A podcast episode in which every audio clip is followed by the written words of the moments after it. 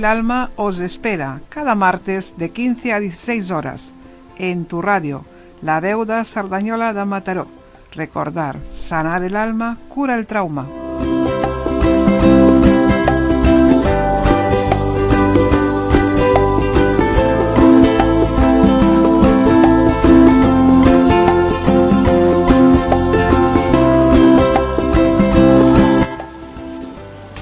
Aloha, amigos y amigas. Están escuchando el canal del alma.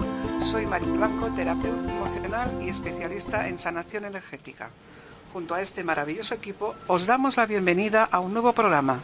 Queremos compartir con todos ustedes una serie de temas siempre relacionados con el ser humano, sobre todo con el alma, pues recuerden, sanar el alma cura el trauma. Comenzamos nuestro programa con un tema que nos parece muy interesante. Esperamos que a ustedes también. Recuerden que al final de este programa ustedes pueden consultar cualquier duda llamando al teléfono 640-570-376 o a la web del programa www.ladeucdm.cat. También pueden ponerse en contacto con nuestro teléfono 630-790-130 del Centro de Sanación Energética-NK o nuestra web www.sanacionenergética-nk.com. Hoy tenemos un invitado muy especial, el abogado penalista Marco Esteban. Buenas Hola, tardes. Buenas tardes. Del ilustre Colegio de Abogados de Barcelona y en control, compartiendo el micro como directora de la BEU de Sardañola, Eva Sánchez. Aloha, Eva. Aloha, María. Bienvenida y gracias por acompañarme en este programa, que es mi aventura, que es tu aventura como presentadora en el canal del alma. El tema hoy tiene un tema y un título muy interesante. Inocentes en prisión y culpables en la calle. Este podía ser el título de una novela policial del género negro. Antes de entrar en materia, se me ocurren muchas preguntas como qué, ¿por qué defender a un culpable? Bueno, en primer lugar porque es el trabajo que tenemos algunos abogados. Los abogados penalistas, pues eh, defendemos a culpables inocentes y como hay una frase que dice que los abogados penalistas defendemos efectivamente culpables, defendemos a inocentes y muchas veces defendemos mm, a la mayoría que están en un lugar intermedio. ¿Y ese cuál es el lugar? ¿Cuál es ese lugar pues un lugar en donde no siempre se es culpable y no siempre es inocente, porque la realidad es muy compleja. Entonces hay veces que se es culpable, pero no exactamente como se dice o, según como se acusa. Y hay veces que se es inocente, pero puede haber algunos elementos de culpabilidad, aunque se sea más inocente que culpable. O sea, la realidad no es blanco y en la práctica la realidad es, no es blanco y negro. ¿Mm? Una persona, voy a poner un ejemplo, una persona puede ser condenada por estafa y sin embargo ser realmente una persona estafada. Pero que ha consentido en participar de alguna manera en el negocio del estafador, quizá tangencialmente, y en realidad es estafada, pero se la condena porque ha consentido en entrar, digamos, en un negocio ilícito, aunque sea a título, digamos, muy, muy marginal de cómplice. Es una persona que realmente es una inocente, pero el desconocimiento de la ley o la necesidad en algún momento pues le ha hecho, le ha hecho tener un elemento de culpabilidad por la cual le condenan. Pasar el límite. Aquí no estamos hablando de los estaferros, ¿no? No, no, no, estamos hablando de, de, todo gente tipo normal, de de gente, normal, ¿vale? Es que cualquiera se puede... sería también un ejemplo. Sí, pero ya más, más consciente. Claro, es que los niveles de conciencia son, eh, por ejemplo, eh, un caso muy habitual es eh, una persona necesita desesperadamente trabajo y, encuentra en el diario, un, bueno, en el, ahora no es en el diario, en, en un online, en un medio online, oferta de trabajo, una oferta de trabajo que dice, bueno, mira, Solo tienes que hacer esto, ofrecemos trabajo, lo único que tienes que hacer es que te vamos a enviar un dinero eh, a tu cuenta y tú lo sacas de tu cuenta y, lo, y nos lo ingresas por Western Union eh, a una cuenta de Western Union en Ucrania. Y la gente dice, bueno, pues vale, necesito trabajo, si solo es esto, a lo mejor conscientemente o inconscientemente piensa que no parece, no parece muy legal, pero bueno, acepta. ¿Y qué pasa? Que esa transferencia que le viene la ha hecho un hacker que ha entrado a la cuenta del otro, de otra persona, y ha dirigido una transferencia a la cuenta de este supuesto empleado, de tal manera que ese empleado blanquea el dinero al sacarlo de la cuenta y enviarlo a la cuenta en Ucrania. Luego, después la policía, ¿qué va a hacer? Va a ver que cuando la persona a la que ha sido hackeada su cuenta va a poner la denuncia, la policía va a ver dónde ha ido esa transferencia y va a detener a la persona que ha sacado el dinero, que en realidad es eh, un estafado, pero que en algunas veces se condena por estafa por, por haber de alguna manera entrado en el juego. Participado. Entonces, al que está detrás, al que proporciona el juego, no aparece. Es que no está ni siquiera aquí. Ese seguramente estará, vete a saber en qué país del mundo. Claro, porque lo que ha hecho es entrar, hackear una cuenta desde cualquier otro país del mundo para y, la forma, digamos, de que le llegue el dinero a él. Pero claro, eh, él entra y produce una transferencia ilícita pero ¿cómo saca luego el dinero? Utiliza lo que es una mula, que es una persona estafada, para que lo saque físicamente y se lo envíe por otro medio, que es un correo postal, por ejemplo, a una dirección en, eh, en, cualquier lugar del mundo en donde ya no se va a poder rastrear. Eh, una pregunta. Sí. Eh, ¿Hay muchos casos de este tipo? Muchos, muchísimos. actualmente, con las novedades de Internet y online, ¿Cómo podemos eh, asegurarnos que, no nos estafen, que no nos manipulen? A ver, esto no es fácil. Por ejemplo, lo que es ahí, eh, un ejemplo muy habitual ahora de estafa informática es el phishing, que es el, el que, bueno, que tú crees que estás entrando a la página web de tu banco y esa página web es falsa porque te han puesto un troyano en el, en el, ordenador de tal manera que cuando tú has tecleado o has dado a un link en donde crees que va a tu, a tu banco, banco tal, y, entonces el, programa informático te presenta una página falsa para que tú introduzcas las claves y se las quede el pirata informático que ha colocado ese virus, troyano o malware, como se llame. Entonces, eh, claro, mm, eh, la única manera realmente es ser capaz de darte cuenta de las diferencias que hay entre una página verdadera y una página falsa, porque las hay. Claro, ese es el problema, que si no tienes un cierto conocimiento de algún tipo, o sea informático, o sea de derecho, pues es, puede ser complicado porque no te das cuenta, pero hay, hay, formas, por ejemplo, la URL no es la misma, las páginas nunca son iguales, los emails que te vienen que dicen, eh, que somos de Facebook, que somos de WhatsApp, que somos de, de lo que sea, y denos su clave que hay un error. Tú te puedes dar cuenta por el tipo de mail, que no es exactamente igual que uno profesional, aunque puede llegar a ser, aunque cada vez son más profesionales, pero luego si vas a la dirección ves que no es que no que no es la dirección de Facebook, por ejemplo, sino que es una que pone no sé qué facebook.com. Eh, aunque también cada vez son más sofisticados y se puede llegar a, cambiar esa URL, esa dirección. Al final, eh, eh, cuantos más, cuanto más alerta estés y más conocimientos tengas para ser capaz de identificar las diferencias, mejor. Claro, llegará un momento que sea imposible identificar las diferencias porque sea la falsificación sea perfecta. Pues entonces ya mm, pues entonces ya tendrás que, tendrás que poner programas antivirus y, y cada vez que visites tu banco, eh, pues eh, utilizar un programa que te diga si hay un phishing ahí o simplemente no hacerlo, vete a ventanilla si no puedes. claro, o sea, es, que, llega un momento que... Es que normalmente cuando tienes el banco, trabajas con tu banco, no te piden porque ya sabes el usuario y tu contraseña. esa, esas son efectivamente normas de sentido común. Eh, si, es si, si, si verdaderamente recibes un email o un aviso de tu banco, no te va a pedir que le des como primera medida las claves. Eso es efectivamente una de las reglas eh, que hay que tener que puede hacer sospechar. Me he referido antes a unas, pero esas también y, hay más, lógicamente. El tema de la URL, eh, oyentes, la URL es como nuestro DNI. Sí, Es, el, DNI de la dirección de las páginas. Y sobre todo, que, entendemos un poquito de esta materia, eh, sobre todo en candado. Y siempre tiene, eh, es HTTPS, esta seguridad en Internet. Mirar eso antes de entrar en cualquier página.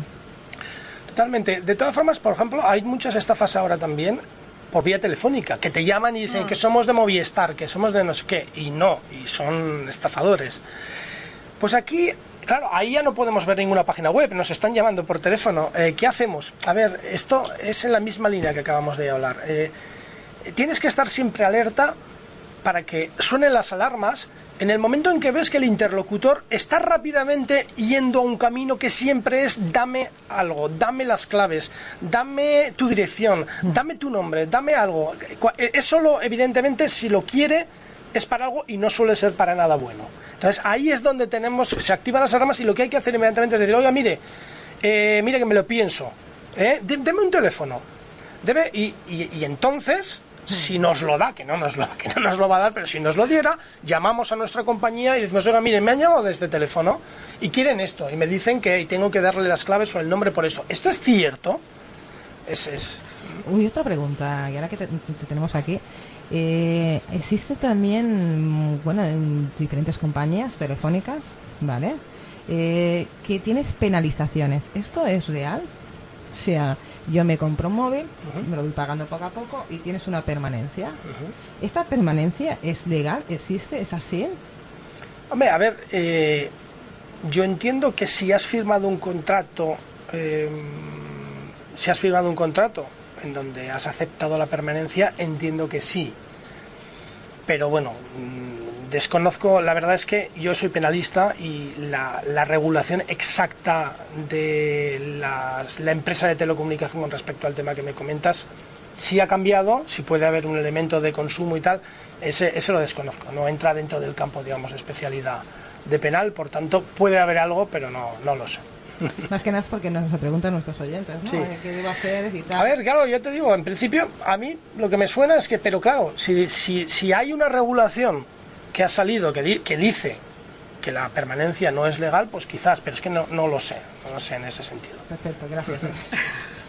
bueno, volvemos al, campo que toca y mi pregunta es que dentro de tu trabajo también hay una persona, ¿vale? Y uno se plantea, mm, ¿cómo puedes defender a una persona sabiendo que realmente es culpable y que hay que hacer una distancia emocional, una un caparazón de protección, no juzgar, sino usar solo la ley? Vamos a ver, esto es como si le preguntas a un médico, oiga, eh, pero si usted eh, tiene un terrorista en, ¿En el, quirófano? ¿qué hace? ¿Se niega a operarlo? ¿Lo opera y lo mata? Eh, ¿Qué hace? Pues normalmente le digo, pues mi trabajo y mi profesión es, es, curarle. No obstante, a diferencia de un médico, yo como abogado privado eh, penalista, pues no estoy obligado a coger todos los casos. Entonces hay casos que normalmente que, que, no, que me niego, que no llevo porque no me gustan, porque para eso soy abogado particular y, por ejemplo, pues no llevo casos de terrorismo o no llevo casos de trata de, personas. O sea, digamos de tráfico, de tráfico de mujeres, de mujeres eh, y este tipo pues no me gustan y no los llevo y punto. Pero evidentemente si eres penalista no vas a decir solo voy a llevar a inocentes que sean claramente inocentes desde el primer momento y que ah, porque entonces claro de qué vivirías entonces quiero decir el, trabajo es llevar a personas de todo tipo algunos como he dicho son culpables otros inocentes otros son otros no lo puedes saber porque tampoco cuidado no partamos de la base de que de que el, eh, el acusado le dice siempre la verdad a su abogado le tendría que decirse, pero yo os aseguro que no es así. Y hay veces que no, sobre todo en, delitos que son feos, pues, eh, pues muchas veces no, no, por ejemplo, delitos sexuales, pues muchas veces no te va a decir la verdad eh, porque te va a decir siempre que es inocente, porque es muy feo, no, no, si es verdad, yo he cometido este delito sexual, no. Entonces, claro, tú como abogado, eh, claro, porque en la pregunta, en la pregunta que a veces en el fondo, puede haber un, implícitamente un, bueno, ¿cómo defiendes a culpable? Sí, claro, pero estás partiendo de la base de que yo sé que es culpable, lo cual se produce en algunos casos, pero en otros no, en otros no lo sabes. Te van a decir siempre que son inocentes. Entonces, ¿tú qué haces? ¿Te lo crees? ¿No te lo crees? ¿Cómo puedes valorar? ¿Eh? O sea, que la cosa es más complicada, pero bueno, por eh, centrarme en tu pregunta, cuando dices que, ¿qué pasa? ¿Defiendes a culpables? Sí, defiendo a culpables porque porque tienen derecho a tener abogado, yo me dedico a esto y entonces evidentemente sí que es verdad que en algún momento puedes decir, bueno, qué feo es esto y no me gusta y qué mal has hecho cometiendo este delito. Pero lógicamente, como profesional, igual que un médico, efectivamente tienes que abstraerte, tienes que ser, un poco frío y decir, bueno, pues eh, incluso aún en el caso en que verdaderamente esta persona podría, lo que le merecería, quizás sería una condena, sin embargo, la ley está para cumplirse. Y el abogado lo que hace es defender la ley, aunque, aunque, aunque haya personas que, que, que, piensen que no es así, es así. Voy a poner un ejemplo. Imaginamos, imaginemos que una persona viene, ha cometido un delito y me dice que lo ha cometido, pero lo ha cometido hace 10 años, está acusado, yo llego y digo, ahí va, pues si esto está prescrito. Y esto me ha pasado, ¿eh? Esto son casos que me han pasado. Y digo, ah, bueno, escribo una línea, una línea al juzgado y digo, oiga, que está prescrito. Y el juez lo ve y dice, ah, pues es verdad, está prescrito, caso cerrado. Esa persona ha cometido un delito. Pero la ley lo que dice es que no debe ser condenado. Porque la ley establece una prescripción y por tanto la defensa de la ley, que yo activo con mi escrito y que el juez, mm, digamos, ordena con su poder de, de cerrar el caso, pues ahí se ha cumplido la ley. No has, el culpable se ha librado de la condena, pero la ley se ha cumplido y el abogado ha defendido la ley. Muy bien, o sea que tu trabajo es defender la ley y hacerla cumplir. Defenderla, cuidado, con matizaciones, defender la ley que beneficia a mi cliente. Claro, para eso es que por eso soy parte, porque el abogado es parte. Bueno, defiende a una parte. Ya. No es como el como el, el juez que es imparcial, no es parte. ¿De acuerdo? Entonces, evidentemente, si yo, eh, yo voy a alegar siempre lo, la ley que, que, beneficia a mi cliente. Si hay una ley que no beneficia, pues será el acusador particular o será el fiscal el que la alegará. No tengo por qué alegarla yo. Te la puedes guardar. Uh -huh. Entonces, ante un caso a defender, lo primero que se tiene que preparar es un recurso de casación. ¿Sí? No, no, no. ¿No? Eso, ¿No siempre es no, el recurso de casación solo eh, es solamente contra las sentencias que además dicta la audiencia provincial. Eh, no, en, eh, a ver, los casos pueden venirte, ¿eh? los casos penales pueden venirte en cualquier estadio del procedimiento. Ah. Por tanto, un caso puede venirte justo cuando empieza, o sea, incluso antes de que empiece. Una persona puede venir a decirte, yo he hecho esto, ¿qué me puede pasar? ¿Y qué hago? Y si, y si me llama la policía o me llama el juzgado, ¿qué digo? Por tanto, te ha venido antes de que comience. Puede venir cuando ya está en instrucción, puede venir cuando ya se ha señalado un juicio y hay que preparar el juicio, puede venir cuando el juicio ya ha, ha tenido lugar y ha dado lugar a una sentencia y entonces lo que te piden es preparar un recurso. Vale. Por tanto, todo depende del momento. Una pregunta, ¿y cómo preparas tú esto, estos casos? ¿Cómo, cómo pues mira, eh, yo eso va cambiando con los años. Eh, al principio cuando comienzas, pues eh, lo haces de una manera un poquito más novata. Uh -huh. Y luego cuando ya llevas muchos casos, que es... Eh, yo llevo bastantes como para decir que tengo una experiencia que me permite en la mayoría de las ocasiones ya ver por dónde van a ir los tiros. Yo creo que has visto sí, de todo ya, ¿no? Efectivamente. Entonces, ya ves, los ves de qué va y en muchos casos ya le puedes decir al cliente, oye, mira, eh, te van a condenar. y se queda así, pero, pero siempre acabamos de empezar, sí, sí, pero te van a condenar. O sea, eh, ¿y por qué? Pues mira, por esto, por esto, por esto, pero al final, por muchas razones que te dé, te van a condenar porque yo he estado en muchos juicios y ya sé cómo funcionan los fiscales y los jueces y ya sé que con lo que hay contra ti, con las pruebas, con los testigos, etcétera, ya sé que te van a condenar.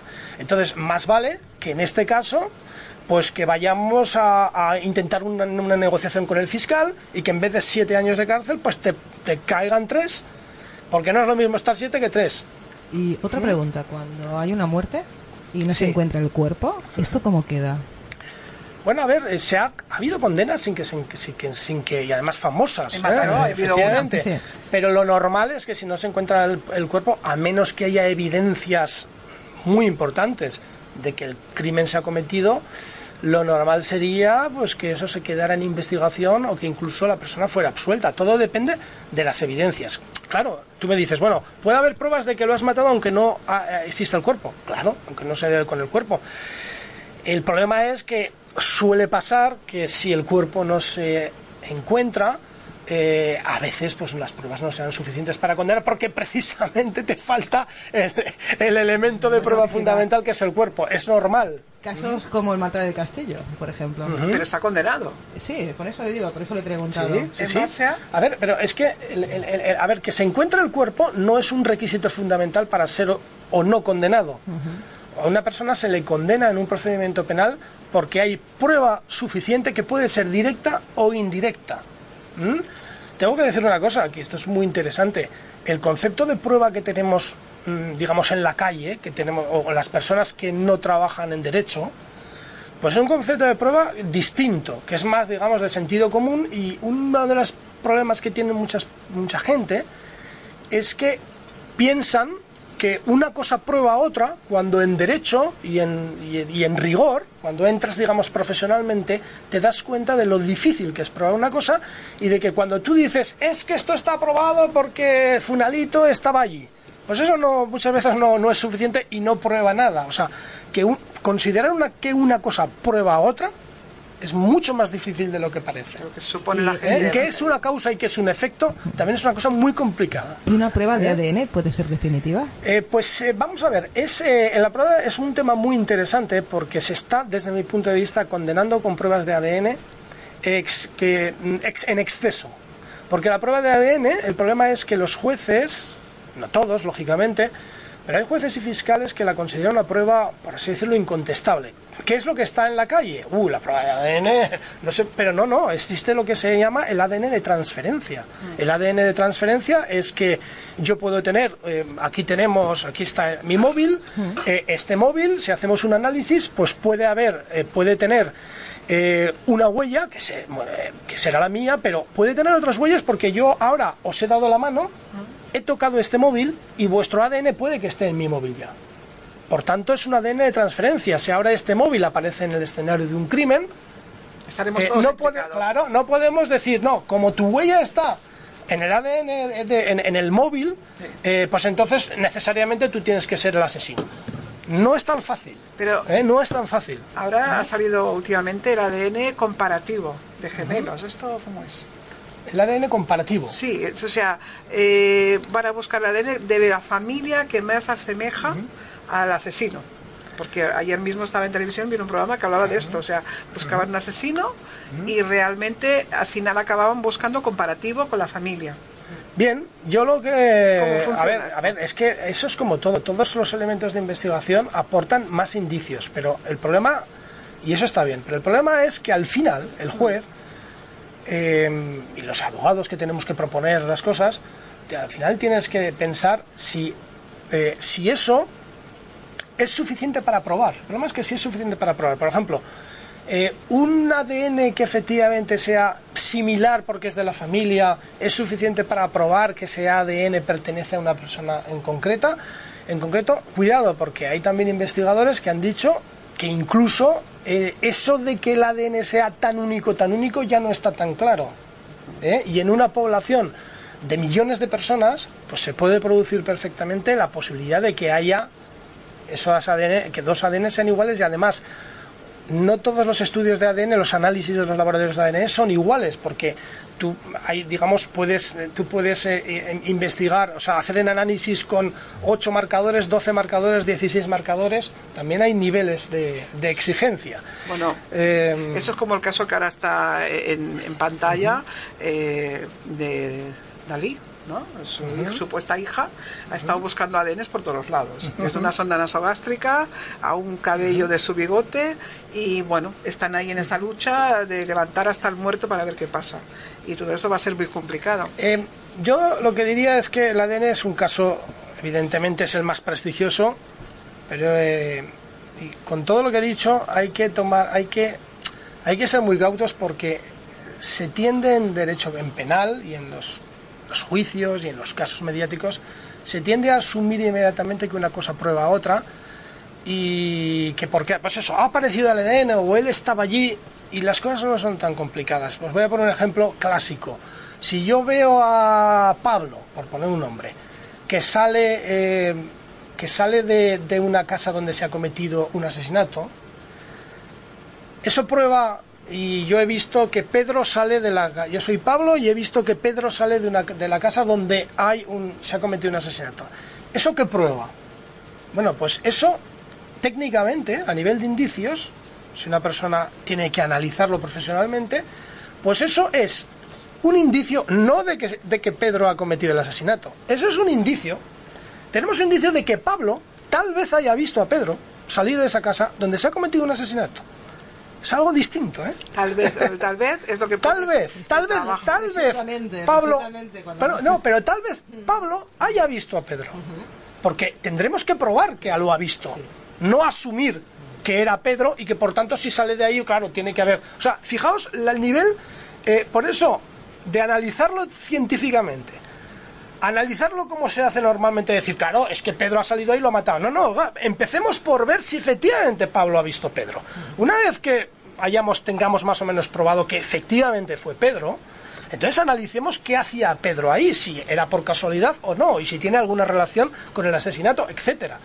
O sea, es una forma muy distinta de, de analizar y trabajar. Una ¿eh? pregunta, cuando empezamos con las pruebas, con la analítica, ¿cuánto puede tardar ese proceso, más o menos? En- en- en- depende de si es un- pues una muerte, pues un asesinato. No, claro, ¿Cuánto de- puede, de- más depende o de qué menos? pruebas. Entonces, que imagínate que es un asesinato con un cuchillo, por ejemplo, vamos a ver, o por, por pistola, por... ¿Cómo se hace de todas esas pruebas? ¿Cómo se, se encaja Es que, todo esto? claro, y vamos a ver, en el caso de un asesinato, por ejemplo, evidentemente los labo- el laboratorio eh, eh, público, lo que hace el juez es decirle a los laboratorios, al Instituto Nacional de Toxicología, a los institutos anatómico forense, en fin, a los institutos públicos, les encarga que hagan un análisis. Este análisis, claro, depende de la cantidad de trabajo que tengan, de lo que sea, del análisis que sea, de cuántos análisis sean, y puede durar desde un mes hasta a veces a- hasta años. Pueden Eh, dilatarse. puede ser, a ver, y- sí, sí, hay casos que han sido famosos en donde el- un instituto eh, público decía, bueno, aquí para analizar todas estas, si hay muchísimas muestras, necesitamos varios años. Esto se ha dado. Eh, eh, pero claro, mm, eh, también, también sucede que las, los, los, la- los, eh, análisis de los institutos públicos pueden ser contestados por la defensa y también por la acusación particular. En el sentido de que yo, por ejemplo, como abogado penal, yo puedo, si soy defensa, yo puedo, en muchos casos, no en todos, pero en muchos casos, puedo solicitar que yo quiero hacer mi propio análisis. ¿Por qué? Y, y a veces me lo han denegado. Normalmente cuando recurres te lo aceptan. Pero pongamos un ejemplo. Eh, un, un procedimiento en donde haya donde la prueba digamos esté en un ordenador. La prueba de la comisión de un delito. Y se analiza por parte de la policía o por parte de, de un instituto público que le encargue el juez que es lo que se llama el análisis forense. Eh, bueno a ver yo puedo decir oiga mire muy bien se ha analizado por parte de la policía vale pero yo quiero analizarlo también. Yo quiero también ver ese ordenador y llevar a mi propio perito informático para, para examinar qué está pasando allí. Muchas veces me dicen, ah, no, no, denegado porque si ya lo ha analizado la policía, ¿para qué quiere verlo usted? Ya tiene el informe de la policía. Oiga, no, no, el informe de la policía dirá lo que sea. Pero yo tengo derecho como parte y como defensa a analizarlo directamente, no a través del instituto público, de la policía o de lo que sea.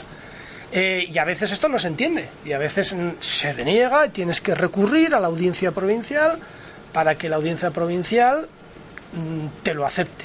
Y no siempre te lo acepta. A veces directamente te dicen que no oiga, que usted no puede no puede analizarlo directamente ya está. Eh, escuchándote y quiero matizar con los señores oyentes, eh, escuchando a Marco Esteban, mm, me planteé una cosa ahora. Cuando explicabas lo del Pedro, del Pablo, que he visto y que no he visto, te salía la parte del abogado, del abogado que está defendiendo y que sabe y está creando esa duda, tal vez.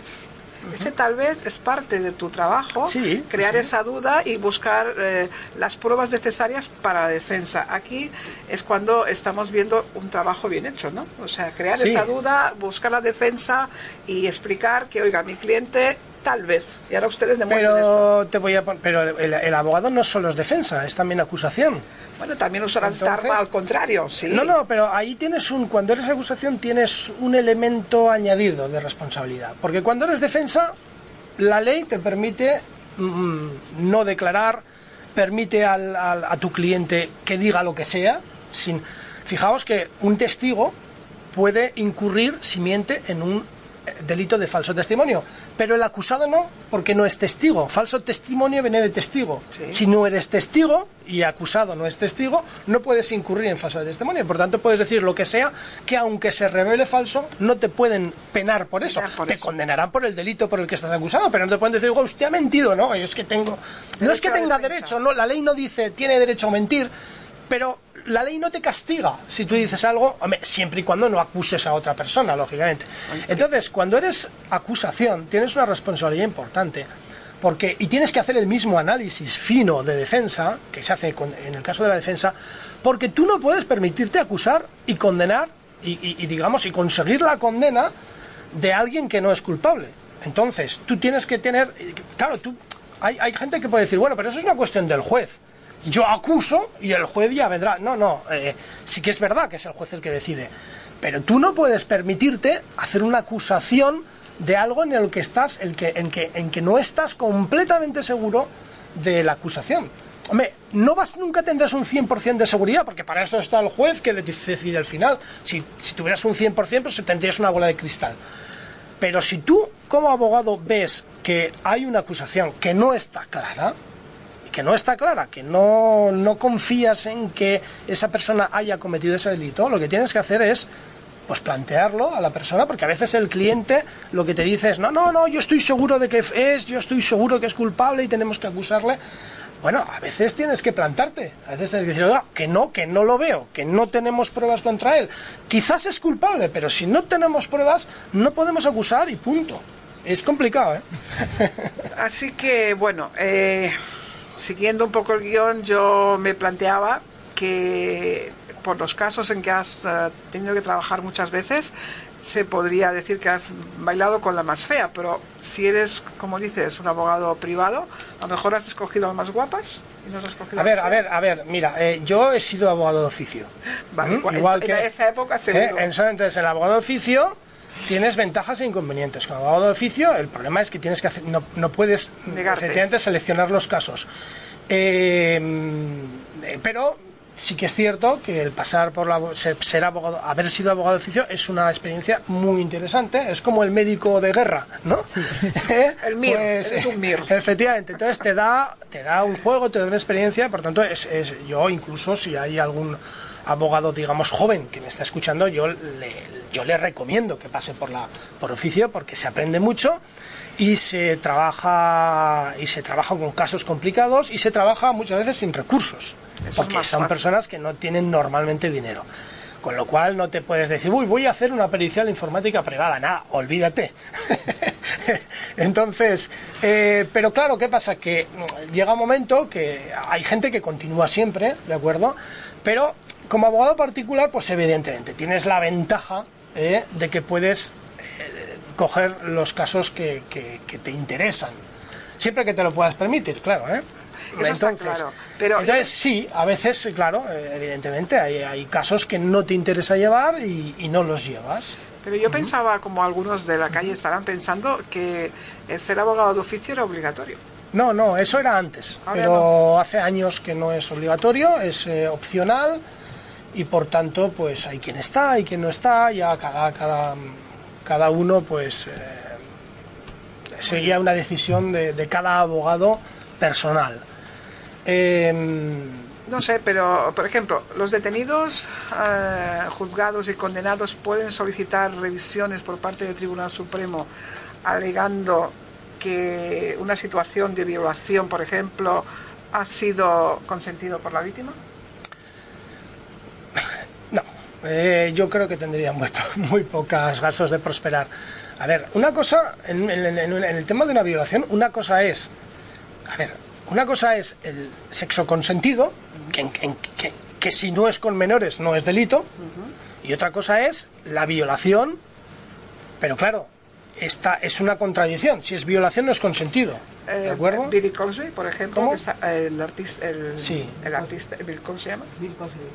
Por ejemplo, está pasando por un, Sí. un juzgado, hay una violación según la persona y en cambio ahora se ha suspendido el juicio y no tiene nada claro. A ver, eh, pero, pero desde el punto de vista jurídico es, si es violación, evidentemente no es consentido.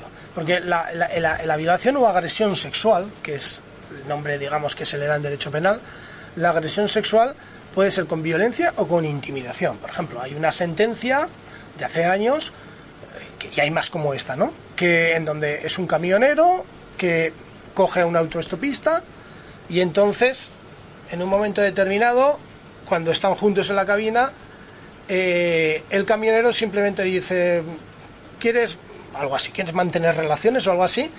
Y en ese momento tiene una especie de barra de hierro ahí al lado y pone la mano sobre la barra de hierro.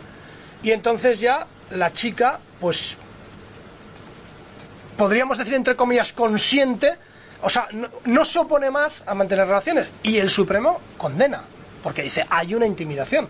Porque la chica dice, sí, sí, yo claro, yo mantuve las relaciones porque si no pensaba que me iba a dar con la barra de hierro. Me iba a matar. En consecuencia, eso es una violación. Por tanto, si hay consentimiento, no hay delito. No hay delito. A menos que sea eh, el chico o chica sea menor de 16 años porque ha cambiado. Antes eh, era hace hasta hace un- muy poco, no sé si son dos años o algo así lo que ha pasado, eh, era hasta 13.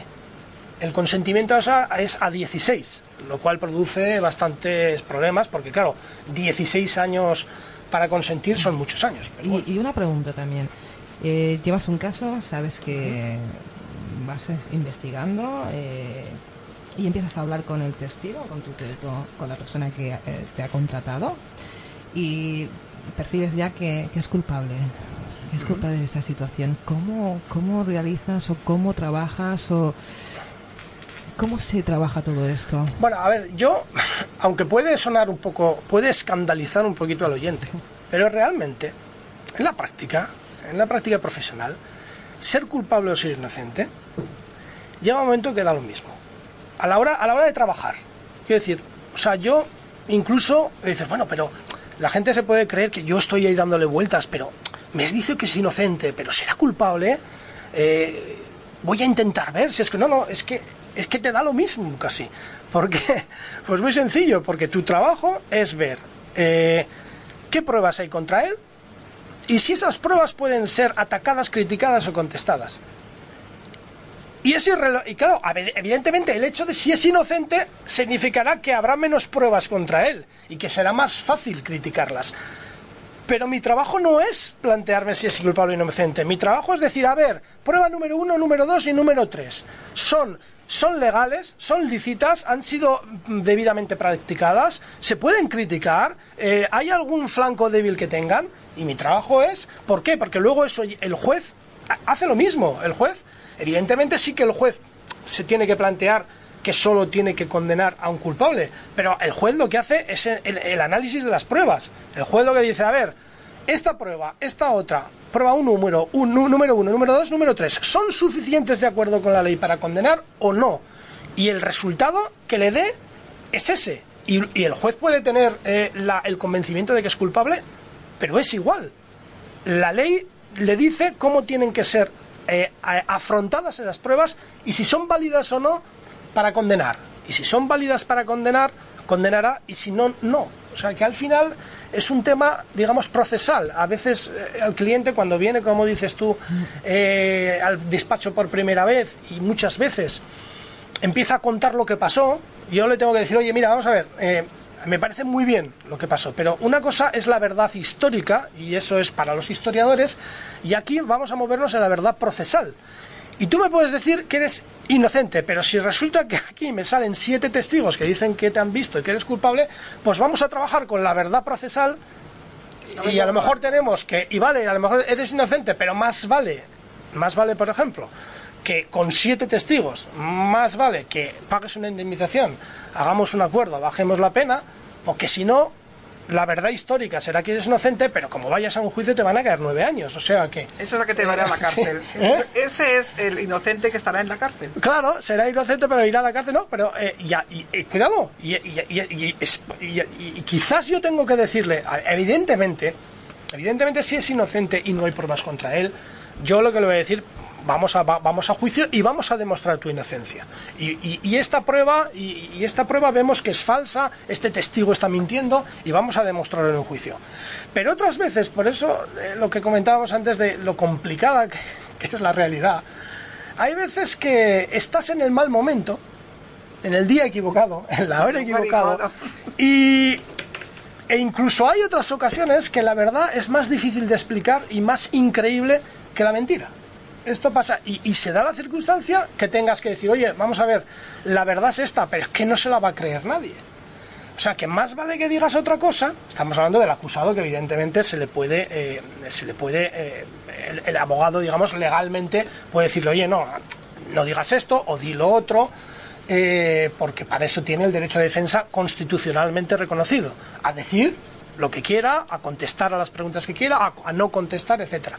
Entonces a veces, oye, dice, es que la verdad no hay quien se la trague. Por tanto, vamos a tener que decir otra cosa que sea más, que sea más creíble. Y esto pasa. Y, y, puede ser que, y efectivamente puede ser que sea la verdad, pero es que, es que la, la gente es muy rara, no todos, pero hay mucha gente muy rara, no, y no, no me estoy refiriendo a los clientes, es que, es decir, a, a mucha, muchas entorno, personas, entorno. El entorno también es muy raro, y, y, y hay veces, hay, muchos oyentes pueden decir, bueno, a ver, si yo no hago nada no me tiene que pasar nada, no, pero los demás hacen.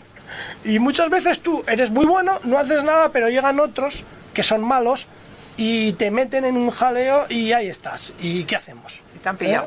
¿Eh? Eh, a ver, ¿qué es, puede ser considerado en una instrucción mmm, como causa y motivos de nulidad en una investigación? Eh, ¿Qué haría que, que, el acusado se libre de la...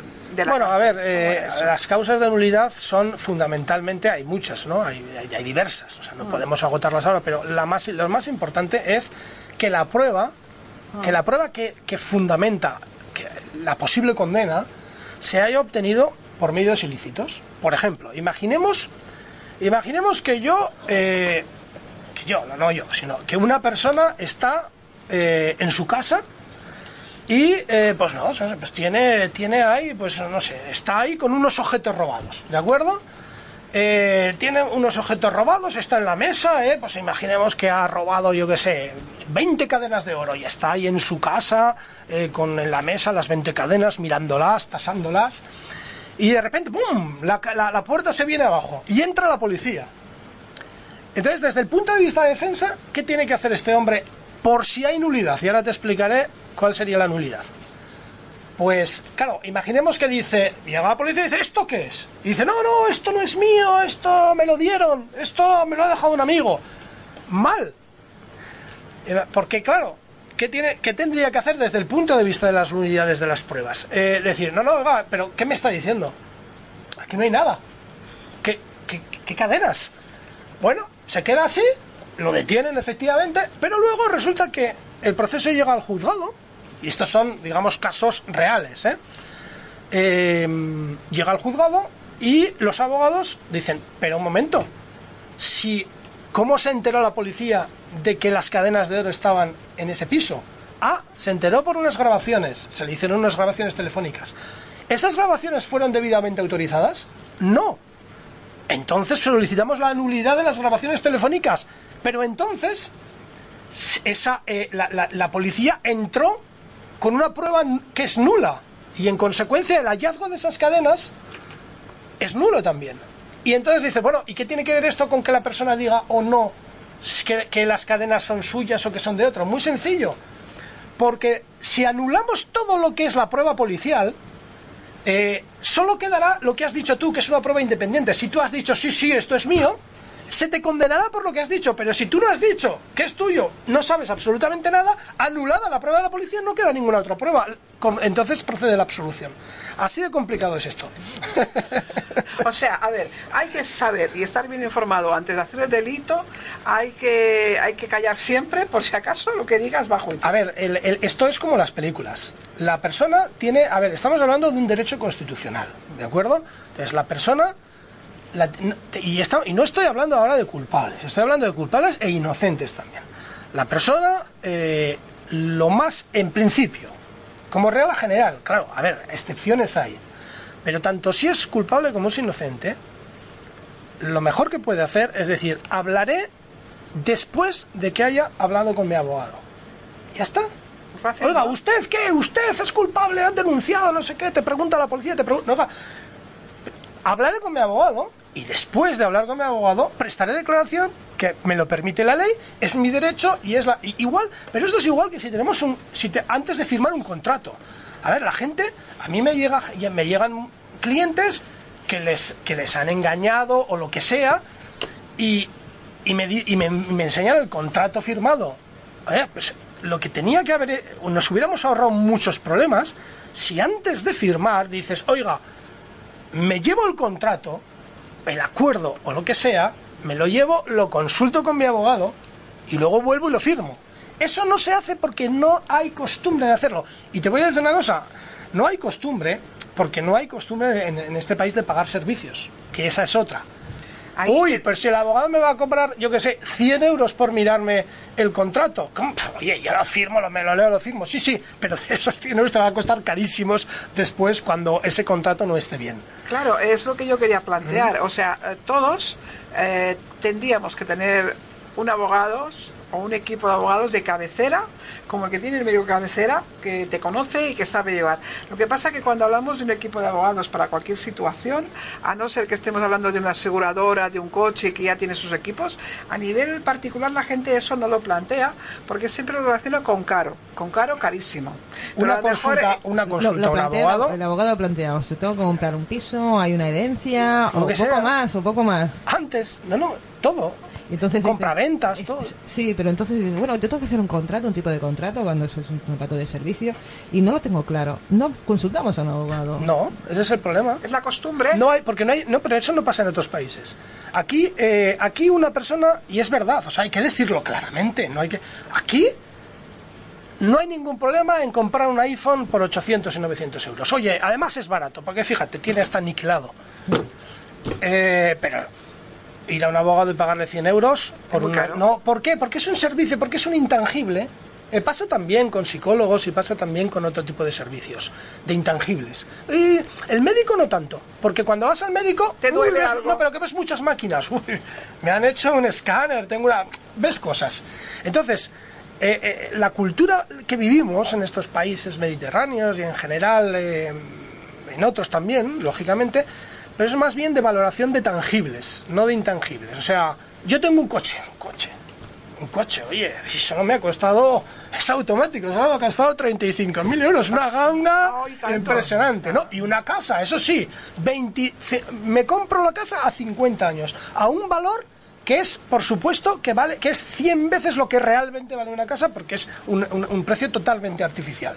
No hay problema, a los 23 años, que debería estar prohibido, a los 23 años yo me meto en, una, en, en- en pagar 55 años una casa. Es que no se le debería permitir a un joven hacer eso, debería estar prohibido. No hay problema. Eso sí, si yo necesito una consulta fiscal eh, de un abogado penalista, de un abogado civil, de un fiscalista, de un economista, de un psicólogo, etcétera, no, porque al fin y al cabo No lo veo. no, no, no me llevo un iPhone, no me llevo el. Oye, tenéis que regalar algo, coche, ¿no? Por la ¿eh? consulta. ¿Eh? Porque no podéis consulta y regalamos.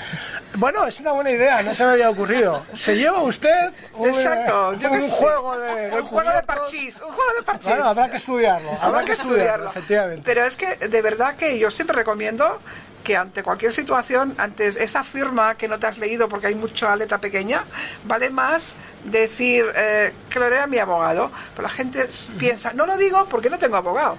Pero oiga, señores, mm, no lo tiene usted porque no lo ha conocido, pero a lo mejor, aparte que quedará muy bonito, delante el que te quiere engañar, que se quedará así un poco parado. Ese tiene abogado, me va a costar engañarlo. Eh, Tienes todo el derecho a llevarlo y buscarte un abogado, que seguro que no es tan caro hacer la consulta, que, que es lo que No, decimos. yo creo ¿no? que una consulta, a ver, no. No, pero es que además en la mayor caso, en los mayores casos de, de- de engaño, cuando hay un engaño, en el momento en que tú dices me llevo el contrato, Te lo quitan. que lo- ya, no, no, que no se preocupe, lo tenemos que, que Repasar. me- repasar, que me ya se lo daremos mañana. No te lo vas a llevar. Es una fórmula de, de evitar el engaño. Evidentemente. Eh, y además nos queda muy bien. O sea que, mm, Lo eh, consultaré con mi abogado. y, en des- todo, y en después todo. coges y, y realmente si necesitas, pues pagas un abogado y haces la que consulta. vas, ¿no? que no, que las que yo ya le, le advierto a la gente que las consultas no son tan caras, que no le van a cobrar los abogados 1.500 euros por una consulta, no se preocupe. ¿De No. acuerdo? Hay consultas que valen 50, 75, 80, hombre, tampoco puede pretender una persona que las consultas valgan 10 euros, ¿de acuerdo? ¿Eh? No, pero que los No. precios no son tan irrazonables como puede parecer. Pues Eh, escu- eh, escucharlo, o sea, sobre todo, consultar, consultar a los abogados. Consultarlo Y, porque y- y no solo abogados, a los profesionales. Exacto. de cualquier tema hay- que te necesites, claro. hay que ir más a los profesionales de lo que se va. Que se va, se va, se va. El que va a un profesional ahora muchas veces es cuando ya ha sucedido el problema, cuando ya tienes el problema, para que te lo solucione, pero no de manera preventiva. Ese, a- ese, ese recurso al profesional como preventivo no se utiliza, se utiliza muy poco. Es verdad, tien- tienes toda la razón del mundo, ¿eh? Y esto se tiene que cambiar. Totalmente, es una cuestión cultural.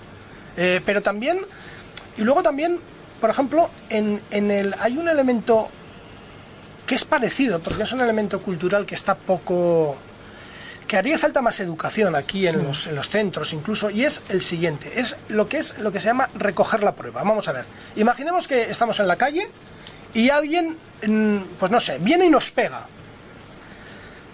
Y entonces rápidamente pues nos vamos a la policía a denunciar. Mm, error. Eso ya vendrá. Lo que tienes es que recoger la prueba. Claro, para que Tienes que, hablar con los testigos que están en la calle para que te den el teléfono, para que se les pueda citar para identificar a la persona que te ha pegado o te ha robado o ha hecho lo que, lo que sea. Un accidente, lo mismo, oiga, testigos. ¿eh? Eh, testigos, cámaras. Oiga, vas a, el- eh, tienda de a- la tienda de enfrente, oiga, usted tiene esta cámara, eh, usted, por favor, no borre las imágenes y te apuntas la tienda para dársela a la policía, recoger la prueba. Eso es muy ¿Eh? importante, pero a veces la persona que está afectada en el No, bien, no pero, está en condiciones. pero nadie le ha dicho lo que tiene que hacer anteriormente. no, no, claro que no, porque la gente Hay falta confía. de educación en, confía, en- en y lo que es eso. No, claro, porque como, y como la gente no conoce cómo es un procedimiento judicial, Hmm. Pues no se da cuenta que en el momento en que llega allí, y por mucho que denuncie, si no hay pruebas, ¿eh? por ejemplo, pasa mucho en amenazas. Es que me ha amenazado, es que me ha dicho. Y claro, la persona que ha amenazado o ha insultado o ha vejado o lo que sea, llega al juzgado, como es acusado, que dice, ¿Yo? yo no he hecho nada una palabra contra la otra. El juez dice, bueno, pues claro, mm, uno dice una cosa, otro dice otra, pues tengo que absolver porque no tengo otros elementos. Ahora, le traes tú una grabación, le traes un testigo y ya todo cambia. Y a esa persona seguro que le condenan. ¿Y esas grabaciones, eh, mm, si no consiente la otra persona? en Eh, las grabaciones eh, son legales en estos momentos. Tú puedes grabar a otra persona que está hablando contigo. ¿Por qué?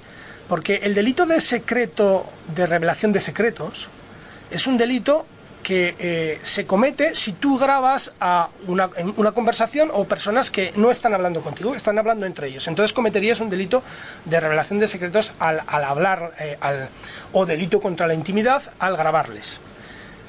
Eh, mm, pero cuando la persona está hablando contigo y se dirige a ti, eh, ha claudicado, ha, digamos, cesado en el mantenimiento de su secreto con respecto a lo que te está diciendo. Y por tanto tú tienes derecho a, grabarle si quieres sin decírselo. Pero eh, lo que no tienes derecho es a llevar esa grabación a un medio de comunicación. No, porque es un elemento privado entre tú y él. Sí que tendrías derecho a esa grabación utilizarla como medio de prueba en un Juzgado. juzgado. ¿Por qué? Porque el delito de revelación de secretos en el Código Penal dice que no se podrán, mm, digamos, difundir las grabaciones eh, o, o todo aquello que sea que pertenezca a la esfera eh, íntima o privada de la persona, excepto si se aporta al juez o al Ministerio Fiscal. Eso está exento de la comisión de un delito de revelación de secretos. ¿Y si esa persona te dice que no quiere que lo grabes y lo grabas? ¿No te permite la Eh, grabación? Pregunto. En ese caso, es un caso, ese sería un caso complicado. A ver, evidentemente, si la persona dice no quiero que me grabes lo que estás diciendo, claro, em, por un lado es un caso contradictorio, porque por un lado él te dice que no quiere, pero por otro lado sigue hablando contigo. Por tanto, lo que te está diciendo, en la medida que te lo sigue diciendo a ti, no es un secreto para ti. Claro, porque para que fuera un secreto, lo que tendría que decir, yo dejo de hablar contigo. Y por tanto, no me grabes porque ya no voy a hablar contigo. Me voy allí y hablo con, con una persona, no me grabes ahí, sí. Pero sigue hablando contigo. Por tanto, si la grabaras y esa grabación eh, fuera, digamos, mm, imaginemos que esa persona te dice, vamos a poner ejemplo, no me grabes, no, no quiero que me grabes. Y ahora, ¿eh? ahora tú ya no me grabas y ahora yo te voy a confesar, voy a confesarte que he cometido un delito. Y tú esa grabación la llevas al juez, pues sería válida como prueba y, no cometerías un delito de, de revelación de secretos, porque aunque esa persona te ha dicho antes de confesarte el delito que no la grabes, ha seguido hablando contigo y por tanto no ha mantenido el secreto contigo en la medida que ha seguido hablando contigo. Es complicado, complicado, pero va ¿eh? por ahí. Pero, pero hay una cosa, eh, no me grabes, dejo de grabar.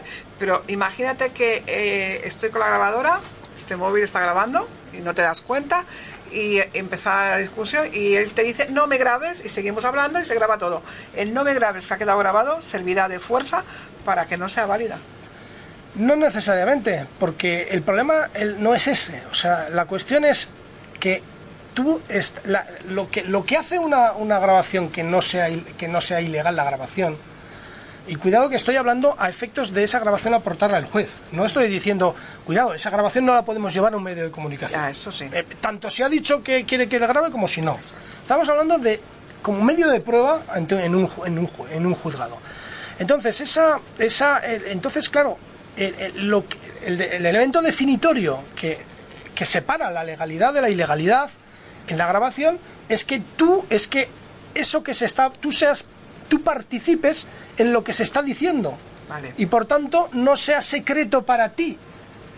Lo que es ilegal es grabar la conversación de otros o pinchar su teléfono, totalmente ilegal. Ahora bien, tú puedes grabar todo lo que se hable con respecto a ti, sea por teléfono, sea por internet o sea en persona. Eso es y, muy una, y una pregunta, cuando vemos eh, por, por televisión eh, tema política, ¿vale? Tema de... Y vemos una conversación de WhatsApp y lo vemos públicamente en un medio de comunicación que es la televisión. ¿Esto es- puede ser? Sí. Sí, porque en ese mo- porque la persona eh, ya cuando envía un WhatsApp, por ejemplo, para que aparezca, ya ha consentido, eh, ha consentido en que ese WhatsApp pueda ser difundido. ¿De acuerdo? Cuando hay por, eh, por medio de un juicio y hay escuchas, esto, ¿cómo puede ser que un medio de comunicación puede pueda informar de esas escuchas? Bueno, es que eso es ilegal. Normalmente es ilegal, lo que pasa es que el medio de comunicación, como no está, eh, digamos, o- em, obligado a difundir las fuentes, pues lo que pasa es que ahí ha cometido un delito el- la persona que le ha enviado las grabaciones o las copias de, las causa, de la causa al medio de comunicación. Pero como el medio de comunicación, si le preguntan eh, ¿Quién ha sido? si le inves- investigan y dicen quién ha sido, se puede acoger, se acoge a su, a su derecho profesional. Pues mire, no lo sabemos o nos ha llegado anónimamente. Y claro, el medio de comunicación normalmente no ha sido. Ha sido alguien que se lo ha enviado. Por tanto, aquí no se puede saber quién ha sido. Y el medio de comunicación, oye, si le ha llegado, Así que, bueno, te podemos decir que después de todo lo que estamos hablando, realmente, eh, independientemente de todo, que los inocentes sean culpables o viceversa, todo va a depender de un buen trabajo de un profesional, bueno, a veces. apoyándose en la ley, ¿eh? Ya sé. Ya sé El, contar abogado, esto. el abogado a veces puede marcar la diferencia y a veces no. Ah. Entonces, en, eh, eh, hay, hay veces que hay, hay- hay casos en donde hay casos en donde el abogado, pues, eh, pues bueno, pues, es decir, por la dinámica del caso, pues bueno, ya hay unas pruebas, hay una, hay un, hay una acusación del fiscal y hay una y hay una sentencia por parte, una decisión por parte del juez. Y a veces el abogado, pues, mm, no, pues como que da igual que esté que no esté, no hay mucha diferencia. Y otros casos sí, y en otros casos la diferencia de un abogado es pues la diferencia entre ir a la cárcel o no. O sea, eh, por ejemplo, yo recuerdo, quiero decir, yo recuerdo casos en donde yo le he dicho a la persona, mira, aquí tienes que hacer esto. Por ejemplo, mira, te van a condenar y lo mejor es que hagamos un acuerdo para que te queden dos años y como no tienes antecedentes no vayas a la cárcel. Y o en otro caso independiente pero muy similar, eh, le digo, la persona, el cliente me dice, no, yo soy inocente y yo tengo que, em, voy a juicio, voy a demostrar mi inocencia. Le digo, cuidado que te la juegas, que en vez de dos años y a lo mejor no vas a la cárcel, puedes acabar con ocho años de prisión. Y la persona dice, me la juego. Y a veces es absuelto y otras veces acaba con ocho años de prisión. Quiere decir, por tanto, la el consejo que te está dando el abogado y lo que y si sigues o no su consejo, pues fijaos la diferencia. Mucha. De no ir a la cárcel a, a A ocho tirarse años, ocho años allí. años. Entonces, eh, eh, por tanto, depende. Y luego, a ver, el abogado a veces puede conseguir la absolución o puede conseguir re- reducir la pena y a veces no. Eh, ¿Por qué? Imaginemos, vamos a ver. Hay delitos que tienen víctima. Y por tanto, tú puedes decir, bueno, si hay víctima, vamos a reparar a la víctima, vamos a pagar a la víctima porque nos van a rebajar considerablemente la pena. Pero hay otros delitos que no tienen víctima. Por ejemplo, un delito de tráfico de drogas. ¿Quién es la víctima? Como la víctima es la, la salud pública y la sociedad, pues no podemos reparar. Y por tanto, si le pide, si el mínimo por el delito de tráfico de una drogadura, pues son seis años, pues con los seis años nos quedamos. Es que no, Es que no podemos bajar. Claro. Y hay muchos, lamentablemente sí, hay sí, muchos. sí, sí, desgraciadamente. Sí. Bueno, eh, nos queda poco. Nos ¿no, queda Eva? ya, no, es que Ya, ya. llevamos una hora de programa Fíjate ya. qué rápido ha pasado. Mucho. Como había ciertos temas que me hubiera seguido gustando y tratar y explicar, te tenemos que citar para otro día. Muy bien, ¿eh? para excelente. continuar, porque Claro que sí. es muy interesante. Pero bueno, yo quisiera pasar a los oyentes mi, mi forma de ver las cosas es que realmente contemos con profesionales adecuados en cada momento, sobre todo. Y en este tema, que te toca muy directamente por ser un abogado penalista, yo os lo puedo recomendar. Y realmente quisiera que tuvieran tu teléfono, que tomen nota eh, en cualquier momento que tengan dudas sobre una situación importante puedan ir, llamarte, ponerte en contacto y saber que bueno que estás muy cerca, estás en Barcelona y paso el teléfono. Sí, sí, por supuesto, despacho, por supuesto. El 93 414 02 93 Marco Esteban en la calle Montaner 269 Quinto Primera. Eh, que no lo necesitéis, estupendo, la vida fluye y estamos todos felices. Que tenemos un problema, recurramos a lo mejor. Y en este caso, para mí, eres tú. Muy bien, pues Ahí muchas está. gracias. Pues, muchas gracias. Gracias, Marcos. Gracias, María. Eh, oyentes, nos vemos el martes que viene aquí en el canal del Alma y ahora mismo os paso del micro a vosotros para despediros. Muy bien, cosa. pues encantado de haber estado aquí y bueno, hasta la próxima. Que me, Hasta la que me próxima, llames. te llamaremos y Claro seguiremos compartiendo y sobre todo puesto al día ¿no? de lo que son las leyes. Por supuesto. Que necesitaríamos una carrera entera, pero bueno, sacamos lo que podemos. Muy bien, ¿Vale? Muchísimas gracias por estar con nosotros y compartir. Hasta martes. gracias.